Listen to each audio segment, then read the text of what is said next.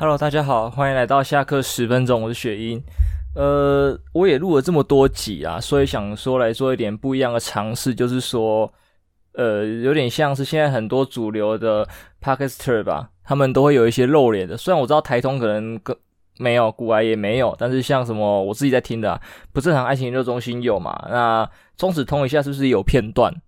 还有什么？诶，呱吉的嘛，呱吉的也是有画面的嘛，就是有一些呃 Podcast 都是有画面的。那我也想说，我也来试一下看看好了。反正我距离我自己给自己设定的一个呃要发的集数也快到了，因为我之前就说过，我设定成一百集。如果在一百集以前我没有任何的起色的话，Podcast 这一块我考虑是完全放弃的，因为矿工理论哦是我不信的。我记得有一个跟矿工理论相反的是什么，我忘记了，但是就是这样。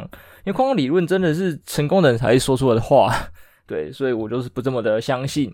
那大家看到我这个配置啊，我的脸这里黑黑的，也就是该怎么讲？呃，我头上有梁啊，对，我这个房间的格局不是很好，所以光打不到这边。那为什么我胸口是亮着的呢？因为我有那个荧幕桌灯啊，那个荧幕上面那个灯叫什么？BenQ 的那一个，哎，最贵的那个型号，对，那个价格真的是很难降啊。我也是趁着 Momo 有优惠的时候。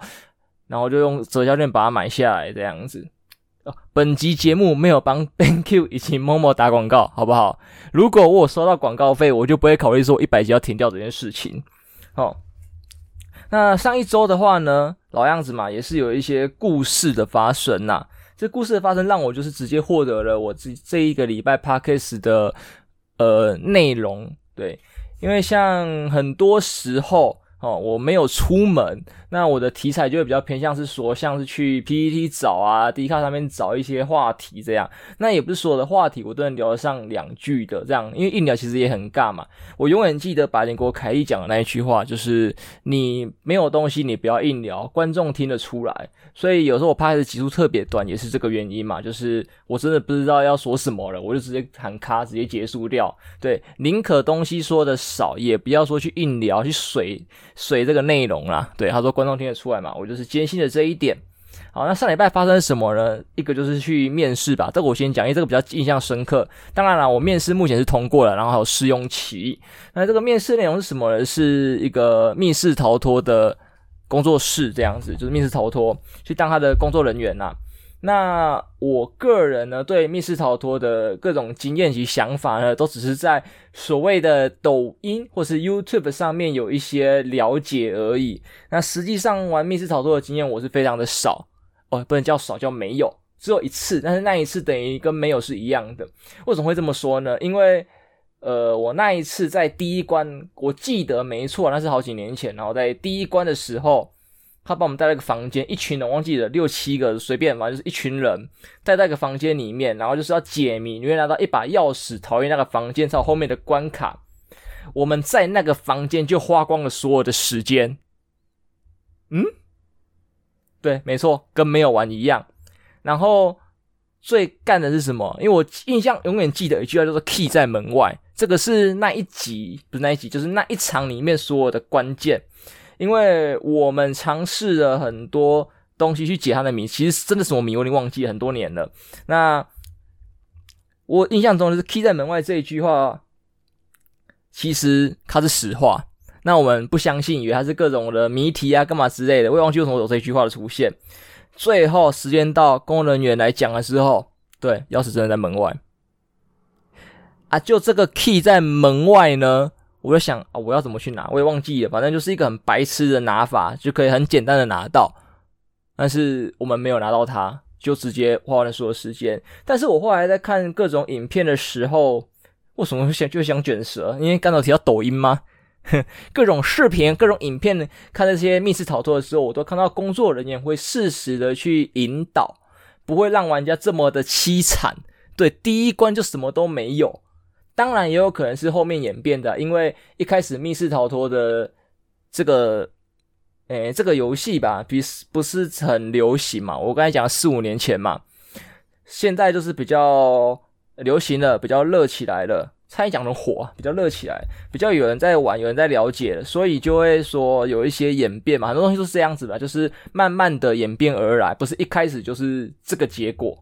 对，就是有可能有太多人跟我一样很白痴啊，对，明明就是一句 key 在门外，你也拿不到那个钥匙，明明就一个很白痴的方法可以去拿，我也不知道怎么我拿不到啊。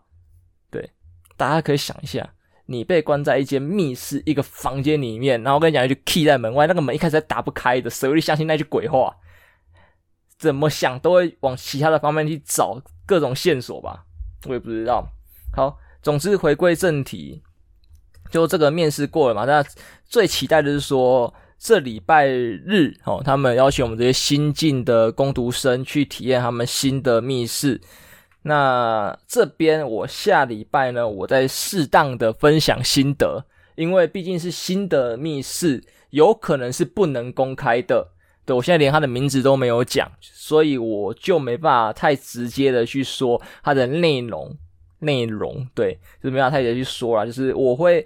完全尽量不爆雷，好，然后有爆雷我就卡掉了，或者是说就是整段就没了这样子，就是去阐述我玩的体验结果吧。毕竟这是历经我四五年后的真正的密室逃脱，对，应该不会有 key 在门外那种白痴的事情发生。说不定其他的工读生都很有经验，或者说这家工作室会很适当的引导，呃。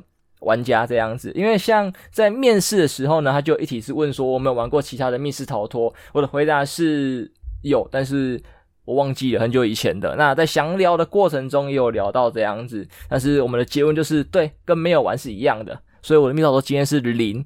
那会去应征密室逃脱工作室的人，应该啦，对这个行业、对这个游戏是有一些了解的。哦，可能甚至还玩过，因为像我的话是有兴趣，那最主要可能是从桌游慢慢演变到密室逃脱而来的。我不知道大家知不知道这个观点啊，就是对，哦，就是但是抽不到人嘛，因为密室逃脱红的时候，大家已经上大学啊、出社会啊，所以就很难揪哦，所以就没有什么体验。总之扯远了，就是回到这边，就是我应该不会有这么惨痛的经验，因为有其他人可以去帮我救场，这样子。啊，到时候再分享啊。那我觉得有一个比较值得跟大家一提是在面试的过程中，还有问到感情状态这一点。那这一题呢，如果涉及个人隐私，应该是可以不答的啦。那我个人就是绅士回答，对，死单身狗一个。我也有想过为什么还要问这一题，因为其实在很多的呃工作里面都会有发生一种情况，叫做情侣上班的时候会有一些麻烦。对，就是如果你说两个情侣都交往得很好，配合得天衣无缝的话，那就会达到事半功倍的效果。对，这个是大家最乐见的情况。对，相处融洽，然后工作有更有效率的去做完，更有效率的去配合。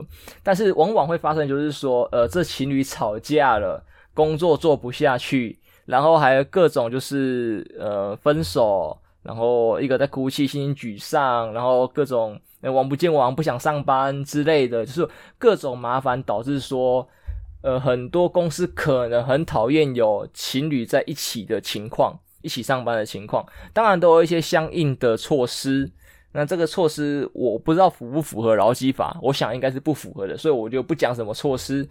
对，因为我爸妈的公司也遇过，就是有这种情况，因为我爸妈曾经一起在同一家公司上班过。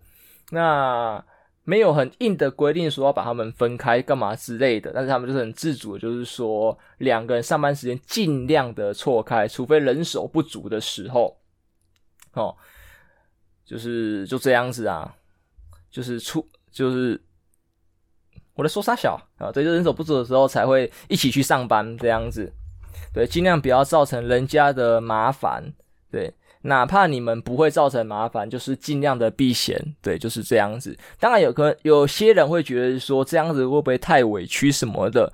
我想应该是还好的。如果是在合理的，呃，像错开啊，但是其实时数啊、时薪啊什么都是没有一些变动的话，那我觉得是没有什么问题的嘛。就是大家彼此的方便，对，就是避嫌一下。很多事情都是这样嘛，大家各退一步嘛。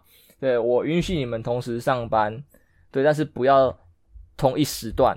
那我也退一步，就是说，好，那我们就分开，就是把班错开，除非人手不足，这样就是各退一步。很多事情都是各退一步这样子。好，那回到刚才说的，呃感情问题这边嘛，我听到一个很有趣的一个小故事，就是说，哦，曾经啊，曾经有客人来这边找女友的，哎，对，就是可能会搭上客人吧，应该是这个意思。我觉得这个东西是哎有几率的。其实像桌游啊，还是密室逃脱，好像当天在场的时候有两组人马同时进来。那第一组进来的是没有预约的，后面那组是有。然后就就说，因为有预约跟没预约，大家知道吗？可能要排啊，还是说什么？如果想玩同一场游戏的话，同一个密室主题的话，可能就会有一点尴尬。那就问说要不要凑？对，就是可能有这种缘分出现。那现在的年轻人或者是密室的文化，我不了解哈。可能就很常会有这种跟陌生人一起组合去玩这个主题的情况出现，所以就很容易可能有搭讪、有干嘛之类的，所以自然而然的也在这个环境里面呢，应该也很容易有搭讪的情况吧？或者说现在的年轻人其实就很会搭讪要赖了，因为说真的，在我这个年代，我好像没有什么被要的交友软体的经验吧？可能那时候我。呃，国中吗？还高中？哦，国中的时候吧，就是 Facebook 刚兴起，然后到高中我是动漫社嘛，那动漫本来就是会有一些，呃，我觉得你很很 code 得很好看，code 得很棒，然后拍个照，然后要你的粉专去追的这一种，不是出自于说对我这个人就现在这个样子，这个人有一些兴趣，然后去要一些呃。呃，通讯软体有一些联系方式，这样子要 IG 干嘛之类的。对，我也是在去年的时候吧，大家我听集数应该就知道，我在去年的时候有被一个国中美眉要过 IG 这样子。其实后来也没发生什么，好不好？就只是单纯人家想 take 我这样子。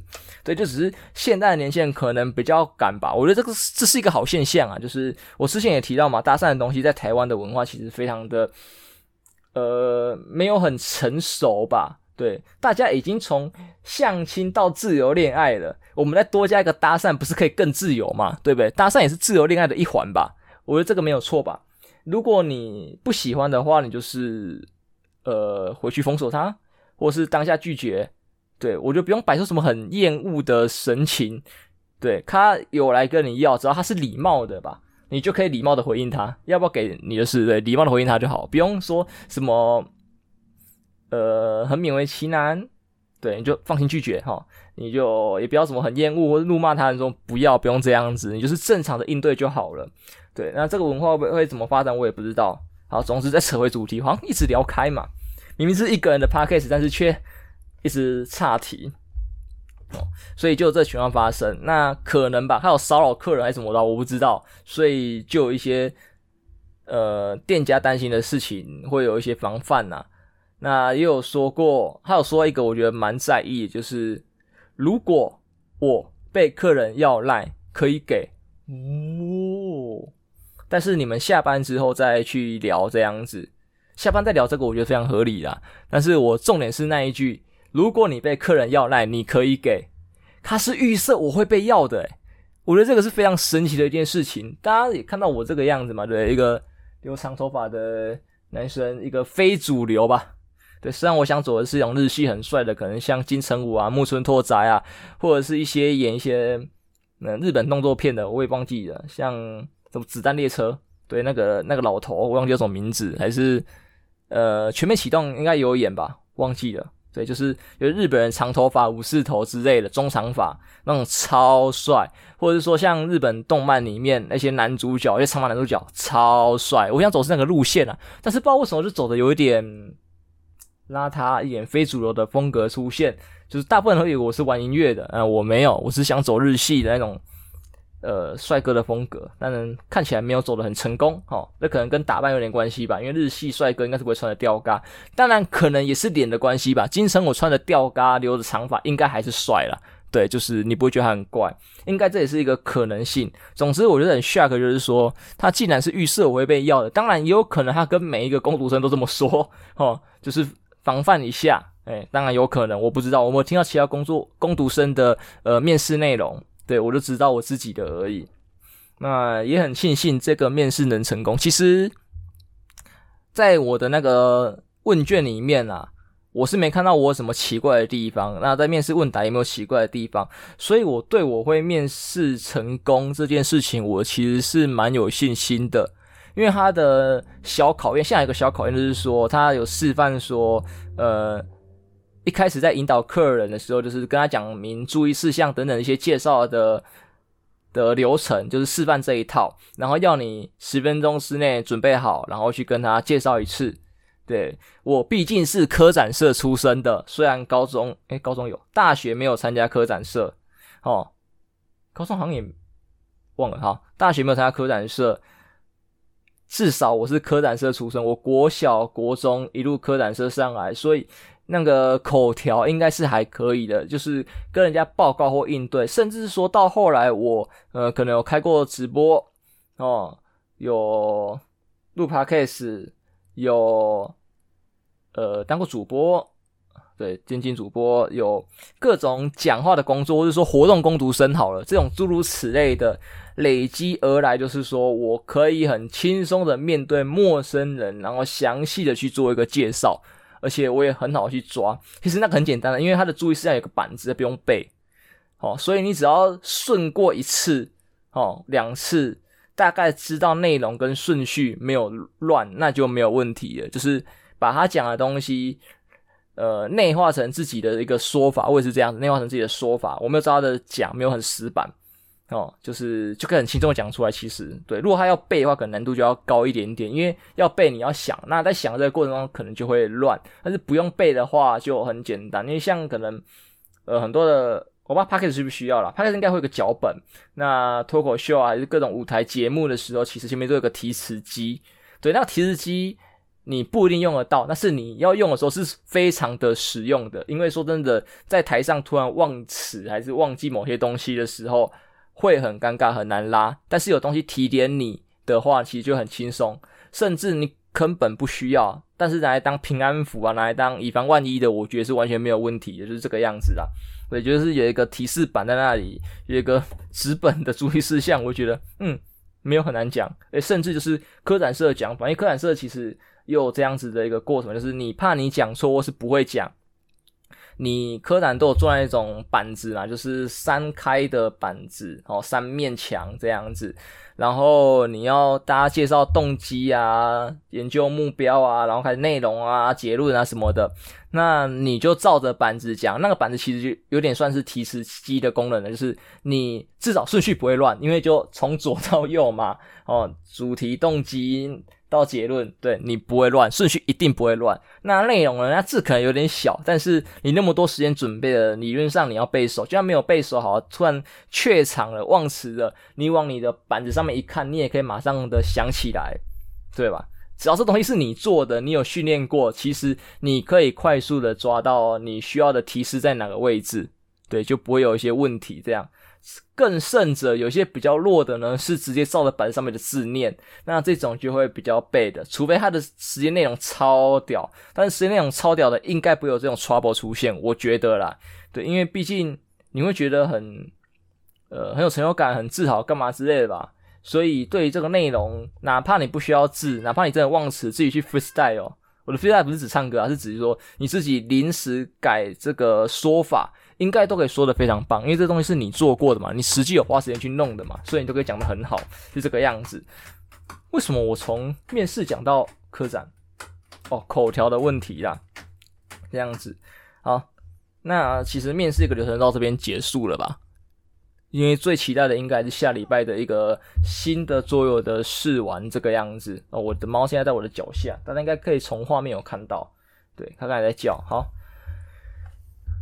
那刚才有提到说长发帅哥部分，就可以联想到我上礼拜看的一些电影，哦，这个电影搭配那个酒真的是非常棒。我这次搭配酒不是像以前都是喝什么 whisky 啊，或者是说什么军通那种比较简单的，我是做了烂酒，烂酒就是日本的那个清酒加热后那种烂酒，诶，我觉得还不错，因为我个人喝清酒的时候，我个人喝清酒的经验不是很多啊，大概就三次吧，有记忆的，第一次就是。呃，可能刚满十八之类的，然后对清酒有点憧憬，因为毕竟我喜欢日本文化嘛，我刚才前面都讲了嘛。那我妈就买一瓶清酒回来，价格多少我不知道。那那时候我忘记我们喝过常温的跟冰的了。我记得，因为很常在日本日剧里面看到说是热的嘛，那就用热的。我记得我喝的不是什么很舒服的一个记忆，对，就是可能喝一两口我就觉得，呃，对。那可能现在我的酒精耐受比较高了吧，比较能接受各种奇怪的味道，所以就比较能接受清酒吗？我也不知道。那后来第二次是在我诶去年嘛，还前年生日的时候，有在一家日料店吃到那个不吃到喝到清酒，我觉得它一小瓶吧，就这么小哦，没有没有看画面的不知道，可能三百五十 ml 或是更低之类的那种小瓶装的哦，好像一千多块还两千忘记了的清酒，那个超好喝，也没有到超啊，就是。有个改掉对我上一次喝清酒那个不好的记忆，对，就是有这样子，有一点，诶、清酒好像我其实可以哦，我可以接受，这样子。那后来又有拿到一支，诶、有一次矿泉好像有喝到，诶，我有点忘记内容什么了，算了，反正对，讲到最近的这一支哈，就是它的价格我记得是一千以下，然后纯饮的时候就觉得，嗯。喝一两口还可以，但是你要我干掉半罐之类的，可能这个有点难度。哦，然后想说，那我来做烂酒看看好了，会不会有风味不一样的变化？因为像一些烈酒好了，野格拿去冻嘛，风味会不一样啊。野格其实很好入口啦。嗯，瓦嘎好了，瓦嘎跟高粱，有些比较呛的瓦嘎就是学术以外的，可能有其他的也很也很顺啊，我不知道，好不好？就是有些比较廉价的全联那一种四百五。四百五十块嘛，还是多少？我就一千以内，然后超大罐一千毫升的那一种的，那个超难喝的哦。还有高粱嘛，高粱其实很呛，很多人喝不下去。你拿去冻过之后变成冻饮，就会顺口很多，那个呛辣感会降低。对，就是温度的变化对酒精有不同风味的影响。好，就基于这个理由，想说再试一次烂酒好了，因为可能当时我妈也不知道烂酒怎么弄，我也不知道。哦，所以就弄得不是很好，不是很成功吧？有可能。那这一次呢，我就用我们的 AI，啊，为什么提到 AI 啊？不管嘛，就是 Google 了一下啦，就是说这个烂酒怎么做。那我的做法跟大家说一下，可能不是最标准，但是就是我目前我试了两次还可以接受的做法。那这边可以，大家可以再微调。它的要求是说，我先准备一锅水嘛，跟一个容器，容器是装那个清酒的。那这锅水的水位呢，要可以盖过那个容器的呃一半，要至少一半还是一半就好，忘记了。我我的我自己设定是至少一半啊，可以多不能少这样子啊，也不要淹过去啊，淹过去水就进去了哈，不要那么白痴哈。然后呢，你先把水煮滚。煮滚之后，放在旁边三分钟放凉，因为你马上下去的话，你的清酒的那个容器马上下去那个锅子里面隔水加热的话，然后他说酒会蒸迅速的蒸发一股怪味啦，对，所以就是先等三分钟，把温度降低一点，我们再把它放进去，然后在放的时候，其实那个要注意，就是说在你那个容器的杯口的部分，你可以用保鲜膜之类的东西把它封住或盖住，以防你的酒精蒸发掉。那可能风味就会有一点变化了，所以我就是诶、欸、封住，然后放等三分钟，然后放进去，然后再温。啊，温到什么时候呢？就是你拿起来摸你的容器，有一点烫手的时候，人体的温度大概三十七度嘛，对不对？可能四五十度吧之类的吧，这种可以接受。然后烫手的时候，他说这个时候是比较完美的，那我就在这时候饮用，非常赞，非常赞。我试着搭配关东煮跟搭配那个青鱼日料这样子，就是诶整个组合都是还不错的，我觉得非常的棒这样子。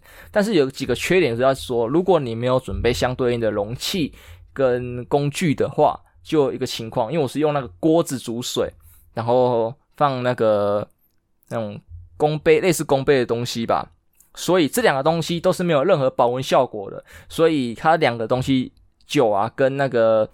呃，加热水的温度会降得非常的快，所以其实这个清酒我会越喝越冷，但是可能因为它热过的关系，就让它慢慢的冷掉了，它的风味还是可以维持在一个不错的状态。当然了，刚热好那一瞬间其实是最赞的，所以如果可以的话，大家可以考虑说用一些专业一点的，可以持续加热的，但是不要太热，可能就小蜡烛啊之类的去煮那一锅水，它维持在四五十度吧，然后你的。呃，清酒上去就先煮到一百嘛，降温下来嘛，然后清酒放进去嘛，哦，然后再把它移到那个蜡烛的那种，呃，煮茶台吗？是这种东西吗？就是煮水台之类的蜡烛，因为蜡烛上温度不会太高嘛，可能四五十度应该差不多吧，应该有这种的吧？对，就是让它维持在这个温度不要降，那你的清酒应该就可以维持一定的风味。对，甚至你清酒的保温也可以弄得好一点。总之就是看你啊，就是你可以选择保温好的，然后它们可以分离，或者是说，呃，保温差差也没关系，因为你有持续的加热嘛。那你东西是放进去的，那也没有什么问题。这个都是看个人去改变的。好啦好啦，等一下啦，我在录音呐，好不好？我没有主人那么坏，不会求口干你娘。哦，你等一下，你等一下，哦，好，你等一下，乖。希望大家听到猫叫声啊！如果没有的话，就觉得像智障一样，好不好？它真的是有叫的哈。从画面应该看得出来，他在爬我的椅子。总之就这个样子吧。诶，为什么讲到这里啊？因为我要讲我看电影《子弹列车》。呃，会爆雷吗？爆雷应该没差吧？它上映好像蛮长一段时间，就是各种呃日式，我不知道有一点日式恶趣味也没有。嗯，它是一部。有点血腥的喜剧，其实也没很血腥啊，就是死一堆人，对，死一堆人的喜剧，我觉得算喜剧。他可能尝试着埋很多反转的笑点，但是要懂这个幽默的人才懂吧？我觉得啦，那我觉得他可以做得更好。如果硬要说他是类似的作品，应该是什么追杀比尔之类的吧？虽然我没看过，但是我大概有耳闻追杀比尔在演什么，大概是类似这种类型的作品，我觉得是。喜欢这种风格的人，我就可以看一下。而且里面的那些主角，我记得是布莱德彼特吗？还有一些日本人，那个日本人忘记是谁了。我记得我好像看过，但想不起来。总是帅，好吧，总是帅。还有个长得像王力宏的，我也不知道为什么，我也不知道那是谁。对，还有一个妹子，那个妹子没有什么惊艳到我的。对，总之就是日本人帅。因为其实我一开始在看这一部的时候也是。我忘记了什么，我是什么原因把它加到我的 Netflix 片单里面的。那我在挑片来配的时候呢，就看到封面，诶，这个男主角蛮帅的，诶，对，哎呦，有点料，就看了。对啊，我不是那么肤浅的人，就是一定要看妹子正这么之类的。他封面就没有妹子吧，就这种男男生哦，帅，帅我也是会看的，好不好？像当年我看日剧的时候，很多时候我都是碰着那个呃小栗旬，还有。我想不起来，太久没看日剧了。还有那什么福山雅治的，我一定会看。那阿部宽是阿部宽吗？阿部演罗马浴场那个谁呀？他的我也看，他是有一，他是有演一龙那个我也看。对，就是其实很多时候我是冲着男主角去看的。还有那个什么，有一部我觉得很好看，这叫什么？无间双龙吧，我觉得一个是小栗旬，然后另外一个男生我忘记名字，这个每次都要查。然后女主角是不是那个谁，跟台湾艺人很像的那一个谁？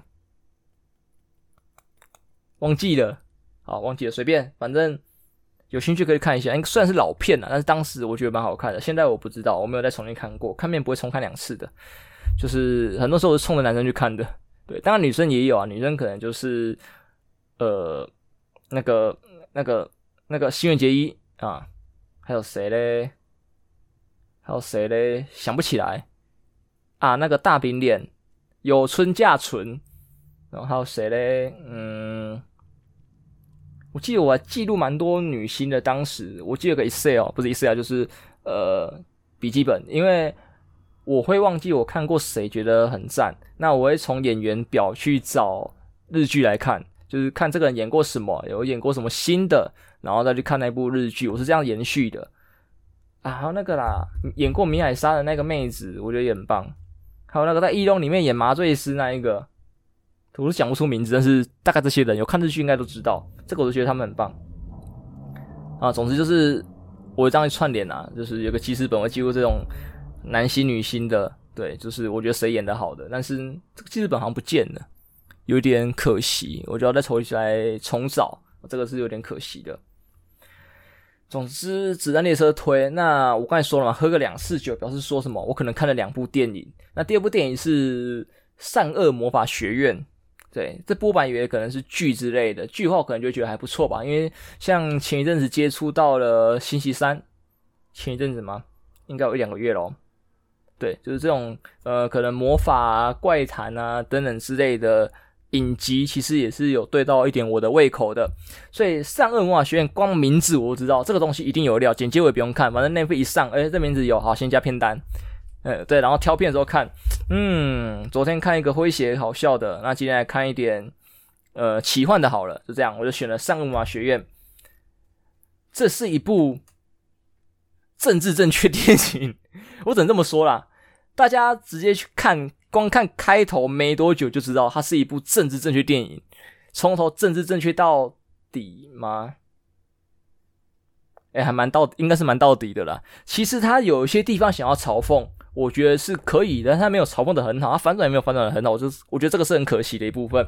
因为说真的，政治正确其实没有什么毛病，但是在这个政治正确里面，我们都会看得出来有一些令人诟病的点吧？对，像 LGBT 族群呢，呃，什么他们要权利，女权要要崛起，这个我觉得都是没有问题，但是就是有些过激分子，对。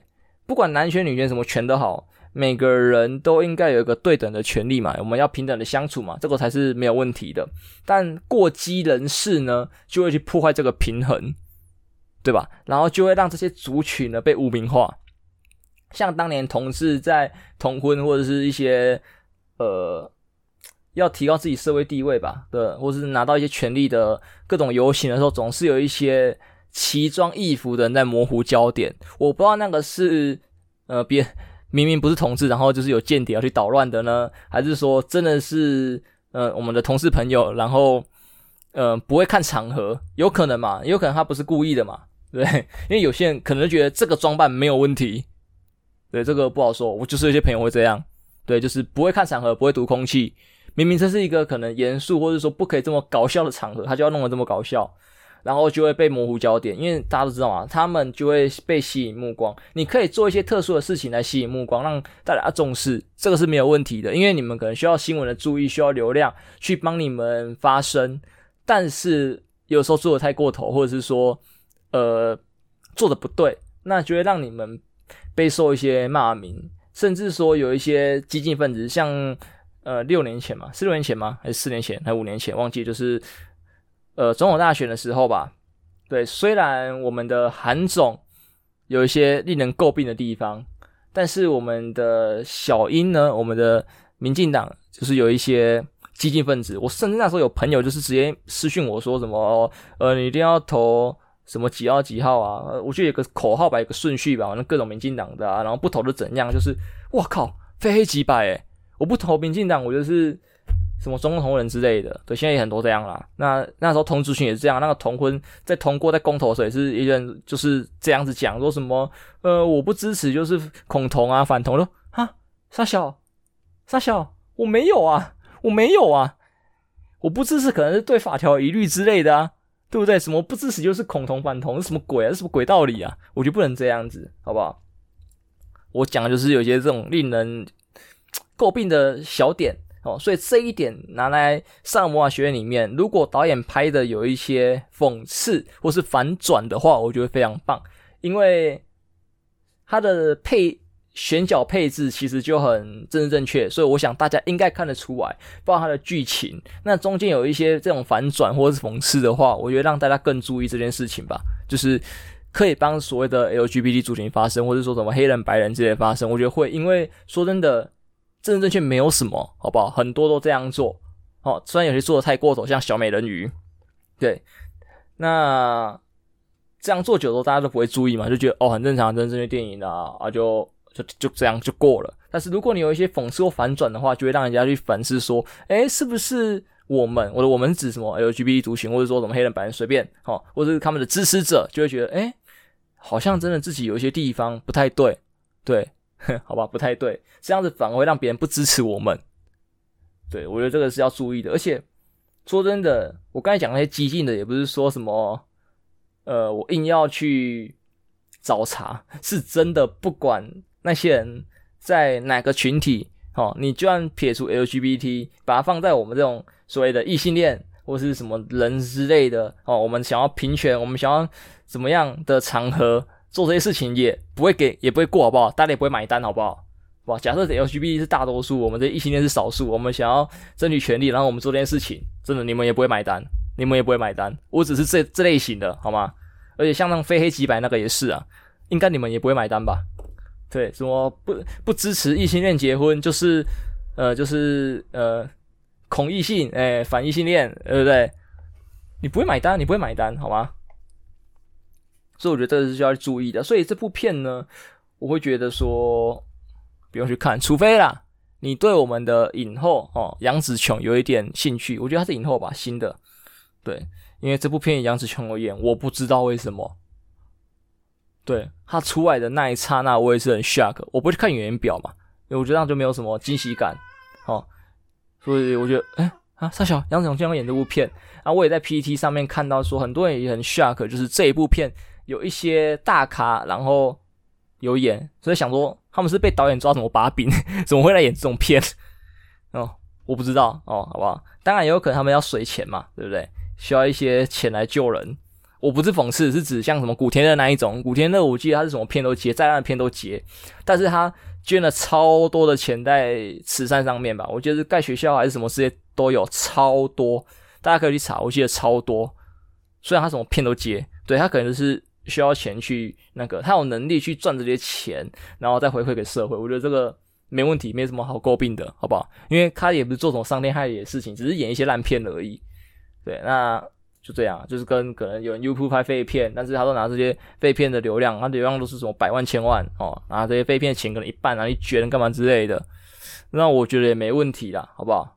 当然，现在可能在 YouTube 上面有些人这么做是哗众取宠，可能哦，我不知道。可能只能说是可能，这猜。但是古天乐那一种应该是很难是哗众取宠吧，因为这件事情也是最近几年才开始流行的吧？可能前面也有，我不知道。哦，就是在前面还没有网络的这个年代，网络还不发达的年代，大家去看古天乐的古天乐的电影，应该不是说就是啊，他会捐钱，我会支持一下，我等于在做慈善，应该不是基于这个理由吧？是基于他是古天乐吧？对，那现在的话我不知道，好不好？他应该也不会利用这一点啊，因为可能有些人会利用这一点，就是我会做慈善，这个其实很多团体都有做这些事情，就是呃，我我会把我的所得的，哎，干，是不是在臭掉老大？哦，没有啦，没有臭掉老大，我只是刚刚想到，然后有点关系，就是有些团体会利用利用一些人心的，那个人的善，会利用人的善心，就是说，哎，我会去捐一些给公益，那很多人就觉得，哦，我支持是做公益，哪怕我。不需要这个产品之类的，我觉得没必要，好不好？你宁愿我宁愿你说，呃，你平常会吃饼干，吃饼干的习惯，然后你找一间你觉得口味还不错的，可能喜欢的工作坊之类的，哦，他们买他们的凤梨酥，买他们的饼干，我觉得都非常棒。因为像我很喜欢吃手做饼干呐，只是有点穷，手做饼干真的很贵。哦，然后西安的工作坊吧，我记得前一阵子台中就有几家他们的那个蛋黄酥啊，还是凤梨酥，听说网络上就是有说超赞、超好吃，你就去买那个就好了。